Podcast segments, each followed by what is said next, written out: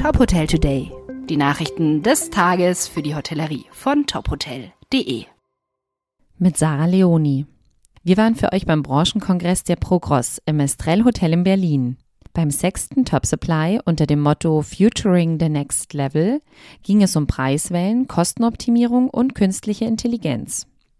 Die Hoteldienstleistungsgesellschaft Progros bot ein Line-up von 22 national und international bekannten Speakern, 12 Deep Dive Sessions und mehr als 80 Ausstellern. Zu den Speakern gehörten unter anderem Heiko Antoniewicz, Benedikt Faust, Antje de Vries und der Experte für künstliche Intelligenz Steven van Bellachem. Mehr als 450 Entscheider aus der Hotellerie folgten dem Ruf der World of Hospitality und informierten sich auf der 2000 Quadratmeter großen Plaza und im Seminarbereich. Gastgeber Jochen Oehler fasste zum Start der Veranstaltung die aktuellen Herausforderungen zusammen und sprach von einer Multikrisenzeit. Daraus folgerte er, wir brauchen eine Multikrisenstrategie. Es gibt nicht den Stein der Weisen. Kostenexplosion, Lieferengpässe und Digitalisierung waren die zentralen Themen des Kongresses. Progros-Geschäftsführer Tommy Hutanen warnte vor einer neuen Preiswelle. Auch bei den Lieferengpässen sei Besserung erst Ende 2023 in Sicht. Weitere Themen des Kongresses waren Energiekostenmanagement, strategische Einkaufs- und Kostenoptimierung, die Digitalisierung des Procure-to-Pay-Prozesses und Customer Centricity.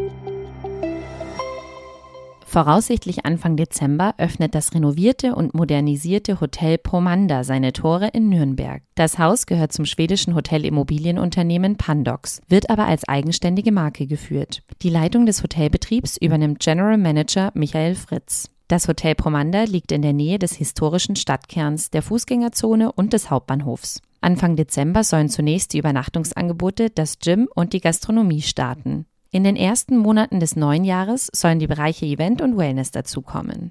Auf rund 15.000 Quadratmetern erwarten die künftigen Gäste 311 Zimmer, darunter Suiten, Junior Suiten, Studios, Familien- und Superior-Zimmer. Mit Eventflächen, Meetingräumen und einer unprätentiösen Coworking-Umgebung soll das Hotel auch Businessreisende ansprechen. Weitere Nachrichten aus der Hotelbranche finden Sie immer auf tophotel.de.